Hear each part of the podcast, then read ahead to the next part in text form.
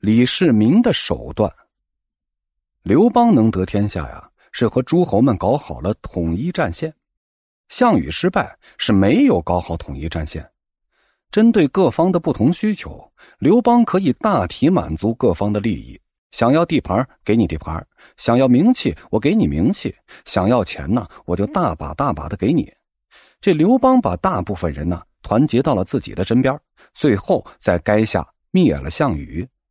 这历来争天下的。几乎都是刘邦式的宽厚长者的胜利，而只把目光聚焦在战场上的一方，总是免不了兵败的命运。其实，在国与国的博弈中啊，这也是通用的道理。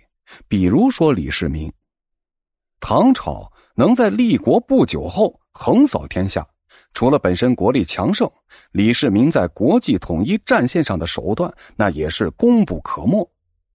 李世民的主要对手是谁呀？是突厥。不过呀，对突厥实行统一战线的李世民可不是第一个人，但是他一定是玩的最好的那个。突厥呢，原本是柔然汗国的奴隶部落，本部人口其实并不多，主要呀是做一些打铁的工作。你说这打铁，他能有什么出头之日啊？五五零年，突厥领袖阿史那土门不干了。他扔下工具，带着族人就造反。这没想到呀，表面看似强大的柔然汗国一触即溃。接下来，突厥打败，合并了铁勒各部五万余帐，迅速啊变得强大起来。阿史那土门带着部落四面出击，仅用了五年的时间呢，就征服了蒙古高原，替代柔然成为了新的草原一哥。怎么就这么快呢？其实草原的争锋向来如此，每个部落的人口都不多，只要在战场上取得胜利，就能让其他部落前来投靠，打一仗就拉一些人，这慢慢的呀，势力对比就越来越明显。等到所有部落都出现从众心理的时候，强大的柔然汗国也就灭亡了。到头来只是换了统治部落，其他呀其实都没变。唯一的区别呀，就是先入股突厥的铁勒人，最后成为了突厥的本部，享受着上层的待遇和地位。到隋文帝年间，突厥已经分裂成了东西两个部落，但实力都很强大。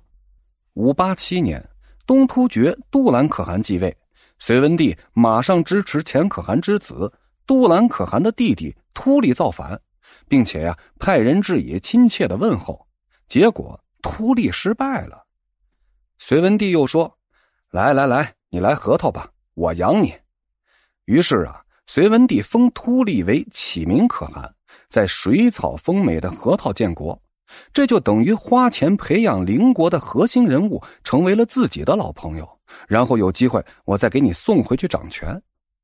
为了让启明可汗成为真正的老朋友，隋朝不惜亲自站台为启明可汗壮声势。比如杨素打败突厥后，把缴获的人口和牛羊还给了启明，甚至啊，经常举办国宴，让草原各部啊看到这两家的关系是非常的密切。没过几年，草原各部陆续归附到启明可汗的麾下，从此以后，启明可汗是年年朝贡，两家关系一直很融洽。隋朝就这样亲手培养了一个老朋友。